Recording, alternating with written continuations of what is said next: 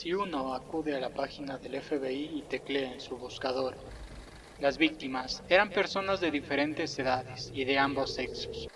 La mayoría de estas desapariciones se produjeron sin que los guardabosques o policías pudieran encontrar el video que se difundió el 13 de febrero de 2013.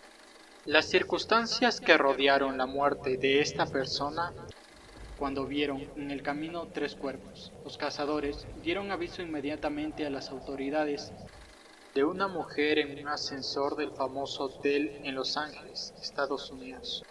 Se pensó que al encontrar los cuerpos de los Jameson se responderían muchas preguntas que la familia y amigos se hacían. Bienvenidos a X Historias Podcast.